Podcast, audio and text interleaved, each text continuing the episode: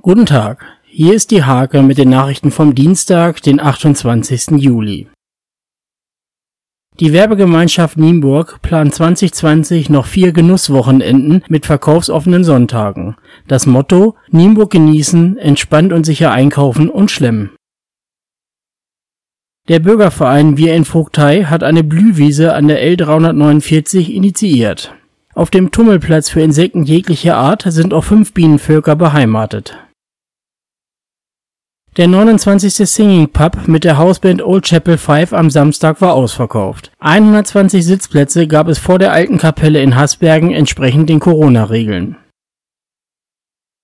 Die Qualifikationsprüfung zu den Bundeschampionaten bildete den Abschluss beim 32. Nienburger Reiterfest. Qualifiziert haben sich Inga Neumann und Marike Ahlers. Die kommende Saison der Fußballbezirksliga wird nicht in ihrer gewohnten Form ausgetragen. Die fünf Teams aus dem Kreis Nienburg sind laut aktueller NFV-Planung nicht allesamt in einer Gruppe.